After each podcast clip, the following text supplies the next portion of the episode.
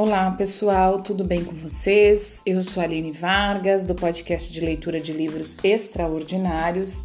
Estou lendo o livro da Clarissa Pincola Estes, Mulheres que Correm com os Lobos. Seguimos no sexto capítulo e hoje vamos ler o subtítulo A Mãe Prostrada. Uma ótima leitura e uma ótima escuta para nós. Mãe, a mãe prostrada. Afinal, a mãe pata não aguenta mais a perseguição ao filhote que ajudou a pôr no mundo. O que é mais esclarecedor ainda é o fato de ela não conseguir mais tolerar o tormento a ela imposto pela comunidade quando tenta proteger seu filho diferente. E assim ela desiste. Ela exclama para o patinho que preferia que ele desaparecesse, e o filhote torturado foge. Quando uma mãe desiste, isso significa que ela perdeu o sentido de si mesma. Ela pode ser uma mãe perversamente narcisista que se sente no direito de ser criança também. É mais provável que ela tenha sido isolada do self selvagem e que tenha entrado em prostração, forçada por alguma ameaça real de ordem psíquica ou física. Quando as pessoas caem prostradas, elas geralmente caem em um, em um dentre três estados emocionais: o de confusão, o de agitação, quando tem a impressão de que ninguém sente uma solidariedade adequada pela sua aflição, ou o de abismo, uma re, reencenação emocional de antigas feridas muitas vezes frutos de uma injustiça inexplicada e não corrigida, perpetrada, perpetrada contra elas ainda quando crianças. E não corrigida, perpetrada contra perpetrada contra elas ainda quando criança. É isso mesmo. O meio para forçar a prostração de uma mãe consiste em dividi-la emocionalmente. O método mais comum, desde o início dos tempos, foi o de forçar a mãe a escolher entre o amor ao filho e o medo do mal que a comunidade possa infligir a ela e ao filho se ela não respeitar as normas. Em A Escolha de Sofia, de William Styron, a heroína, Sofia, é prisioneira num campo de concentração. Ela está diante do comandante nazista com os dois filhos nos braços. O comandante a força a escolher qual das duas crianças deve viver e qual deve morrer, dizendo-lhe que, se não fizer essa escolha, as duas crianças serão mortas. Embora seja inconcebível ser forçada a fazer uma escolha dessas, trata-se de uma opção psíquica que as mães foram forçadas a fazer há séculos. Cumpra as normas e elimine seus filhos, se não, e isso continua. Olha só, gente, que forte. Embora seja inconcebível ser forçada a fazer uma escolha dessas, trata-se de uma opção psíquica que as mães foram forçadas a fazer há séculos. Cumpra as normas e elimine seus filhos, senão. E isso continua. Quando uma mãe é forçada a escolher entre o filho e a cultura, existe algo de repu repulsivamente cruel e refletido nessa cultura. Uma cultura que exija que se prejudique a própria alma para fazer cumprir as proibições é, na verdade, uma cultura muito doente.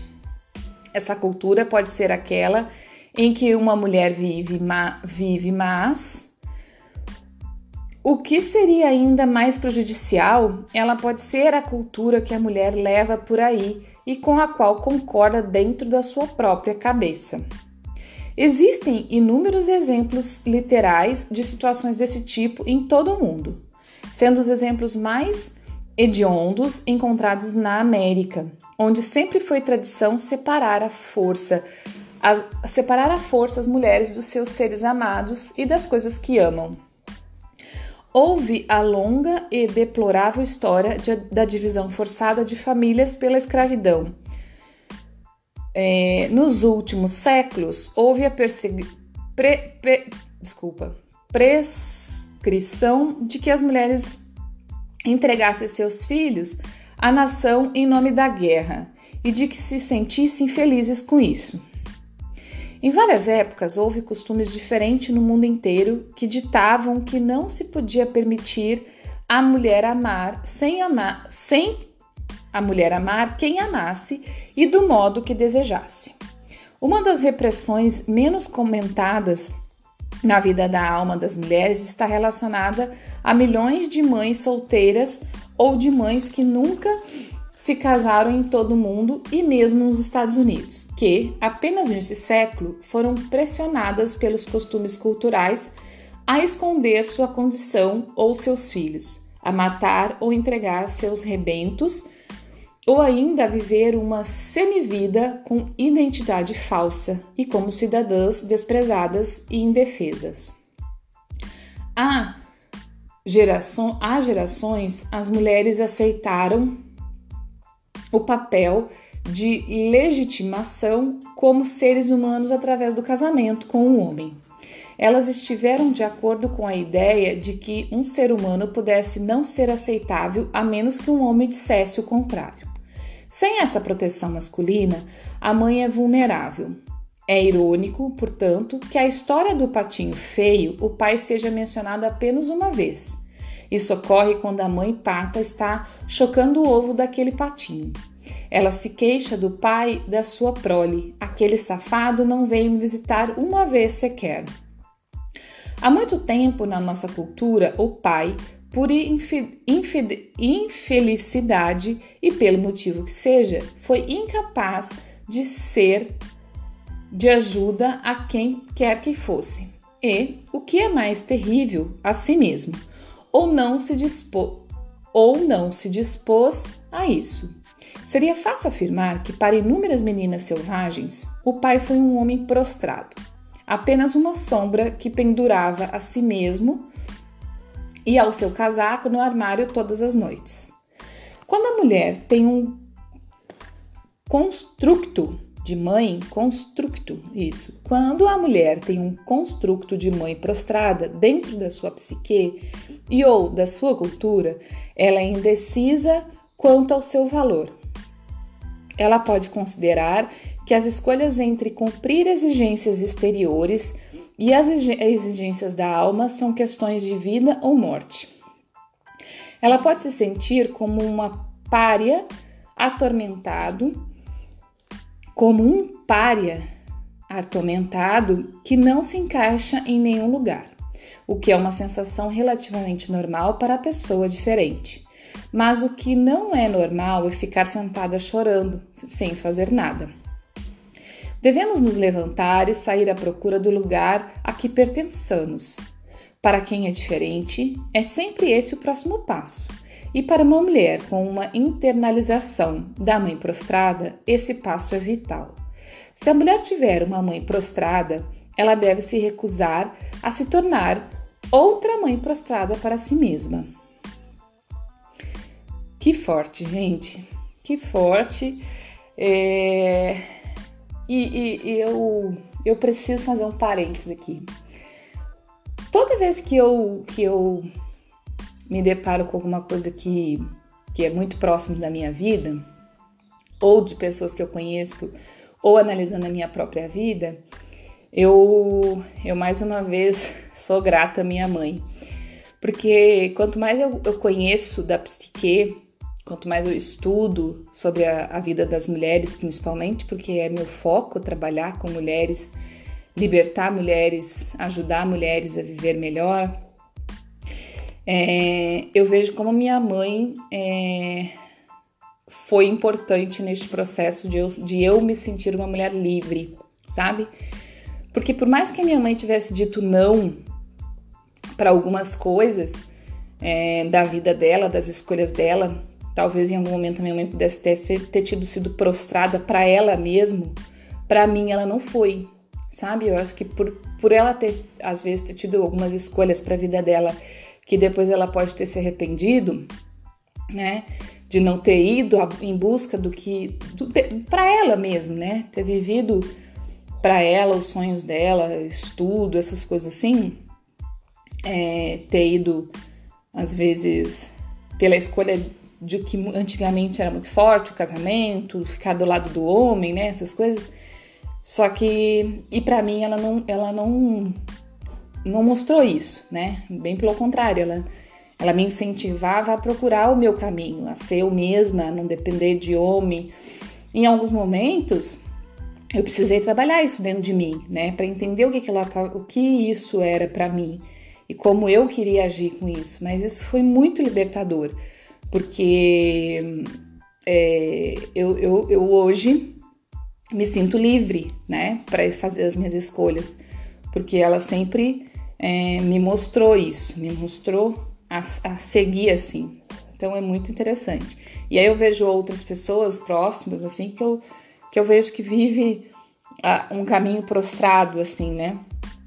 E, e, e, que muitas vezes foi o exemplo, foi a, a mãe prostrada que teve e segue sendo, né, aquela mãe prostrada que teve. Então é bem interessante, bem interessante mesmo.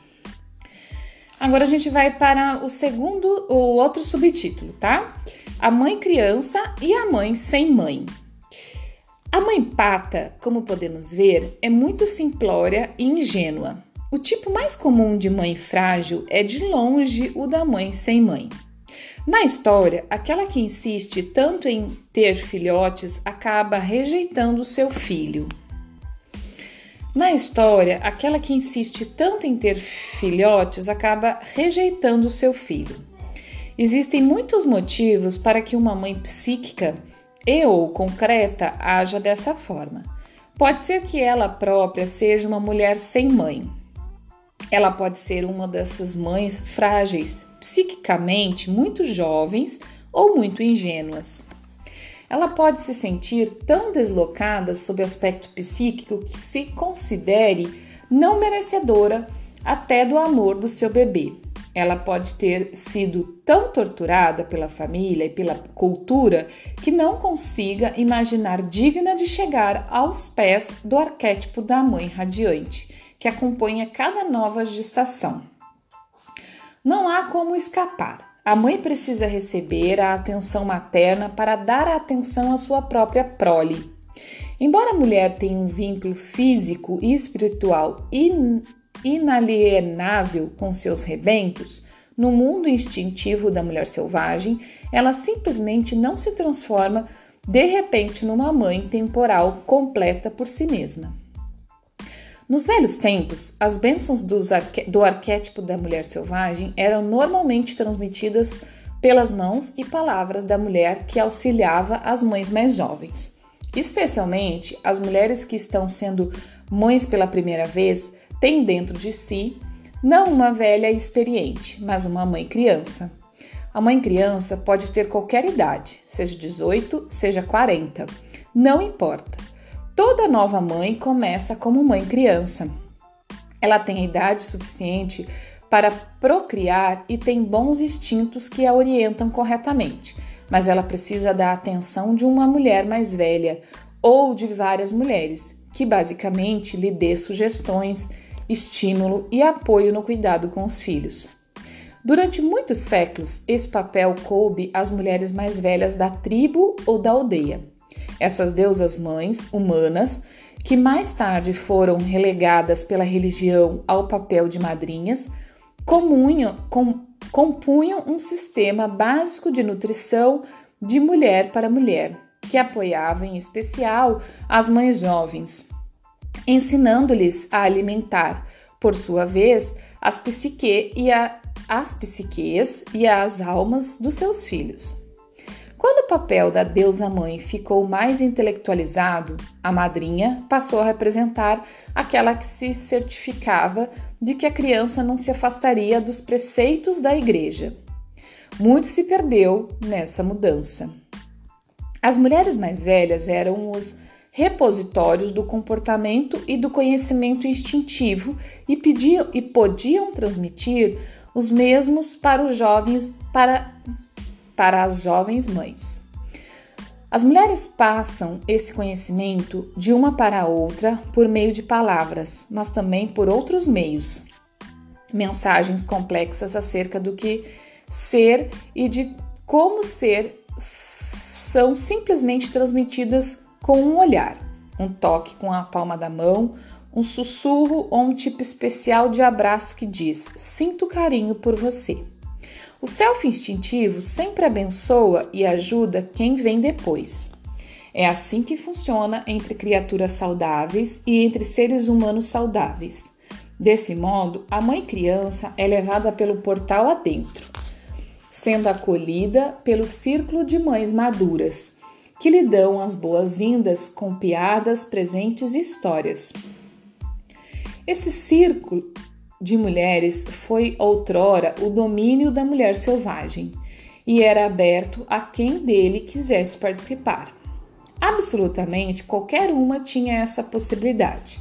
No entanto, tudo que sobrou dele nos nossos dias é um farrapinho chamado chá de bebê, em que são comprimidas no espaço de duas horas todas as piadas sobre partos, dons maternos e as histórias sobre os órgãos genitais, que não se encontrarão mais disponíveis para a mulher durante toda a sua vida de mãe. Na maioria dos países industrializados, hoje em dia, a jovem mãe choca, dá à luz e tenta beneficiar seus filhos completamente só. Trata-se de uma tragédia de enormes, enormes proporções. Como muitas mulheres nasceram de mães frágeis, mães crianças e mães sem mãe, elas próprias podem possuir um modelo interno semelhante de auto-maternagem. Que interessante, né, pessoal? Olha, é muito, muito bom mesmo. É por isso que eu amo a leitura e a reflexão e eu amo é, escutar, né, ler diversos perspectiva de autores e coisa. Olha que percepção interessante da autora, né? Falando da nossa realidade hoje. E é bem isso, né? A gente restringiu e a gente se isolou tanto. E, e eu vejo, assim, da minha geração, que a gente se isolou de uma competição porque foi isso que virou o relacionamento de mães, né? Esse chá de bebê, essas pessoas que te acompanham no, no, no, seu, no nascimento do seu primeiro filho. Ficou, virou meio que uma competição, não é uma tribo que acolhe.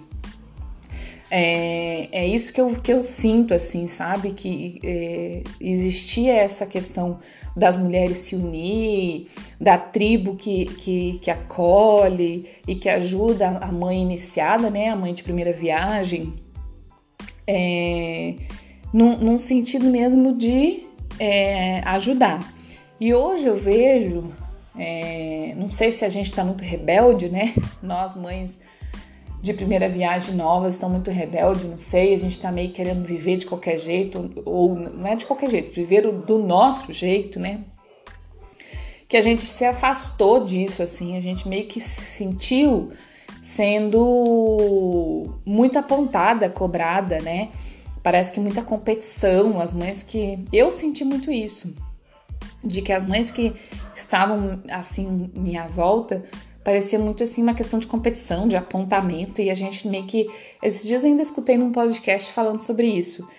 É, que a gente meio que. É, essa geração minha, e, e um pouco. Minha e depois de mim, né? É, meio que, que, criou aquela coisa assim: ah, não pode, o filho não pode, os, as crianças não pode doce, não pode isso, não pode aquilo. E aí meio que se afastou é, as vozes, né? Porque tinha um outro pensamento, antigamente era diferente é, podia muito mais coisa que hoje em dia tá tudo que não pode, que não pode.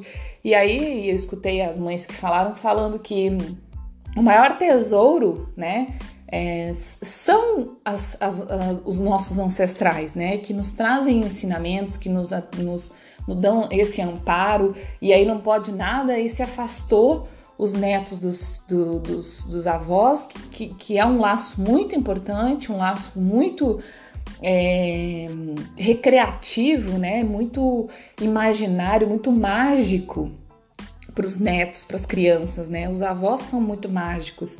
E aí meio que ficou essa coisa, ah, não pode isso, não pode aquilo. Aí minha mãe quer dar, minha, minha sogra, não sei o que, né? Muita gente já escutou isso, mães reclamando é, de como os, os, os, avós das crianças, tanto, tanto da parte da própria mãe quanto da parte do pai, querem dar para a criança coisas para comer, ou o jeito de falar, de ensinar, do tempo deles, e, e aí os, as novas gerações não querem aceitar. Mas eu acho que assim, nem tanto uma coisa nem tanto outra, né, gente? Não pode haver o afastamento. É, e, e, claro que a gente também tem que tentar ensinar e fazer as coisas do nosso jeito, mas o afastamento é muito ruim, né? Afastar esses netos, é, essas crianças desses ancestrais e até nós mesmos nos afastar, né? É, uma, é, muita, é, é muito doentio, né? Nos, nos, nos leva à doença, é, e é justamente isso que a autora está falando aqui, que é, essa, essa, essa questão, esse laço de uma mãe de primeira viagem, principalmente, amparada pela sua tribo, por outras mulheres, é muito importante, é muito sadio, né? Ah, para que aquela mulher não seja para o seu filho uma mãe criança, né? Uma mãe sem mãe. Então é bem interessante a gente refletir sobre isso, tá bom? Então por hoje é isso, pessoal. Muito obrigada para quem chegou até aqui. É, até o próximo episódio. Bom dia, boa tarde, boa noite.